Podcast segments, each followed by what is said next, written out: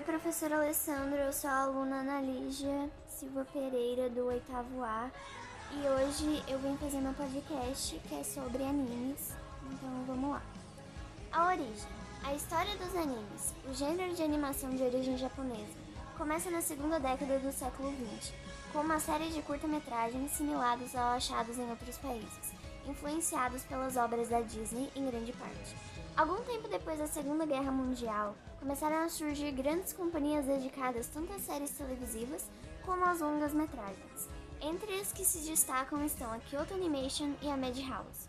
Não estranhe quando você ouvir uma pessoa ser chamada de otaku. Otaku é um termo unissex para chamar as pessoas que assistem animes.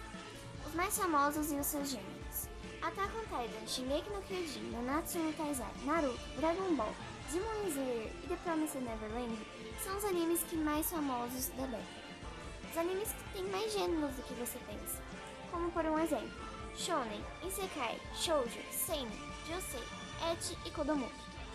Um estúdio de animes que ficou bem famoso por suas histórias cativantes e por personagens que são muito queridos, muito queridos é o estúdio Ghibli, que nos deu a honra de conhecer Totoro, um bichinho fofinho e amigável que tenho certeza que está no coração de todos que assistiram o filme.